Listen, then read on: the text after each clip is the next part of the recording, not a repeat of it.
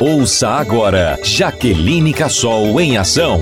Chegou a vez de Cacoal receber o projeto Despertar para a Vida, iniciativa da deputada Jaqueline Cassol que busca ajudar a sociedade no enfrentamento da depressão e ansiedade. A palestra Cuidados com a Saúde Mental e Gerenciamento das Emoções para a Valorização da Vida acontece nesta quinta, dia 22 de agosto. Através de palestras e capacitações, queremos ajudar os educadores no enfrentamento destes graves problemas, além de combater a desinformação e o preconceito. O evento é gratuito e será realizado no auditório da Unesc, às seis e meia da tarde. Toda a população está convidada. Vem participar.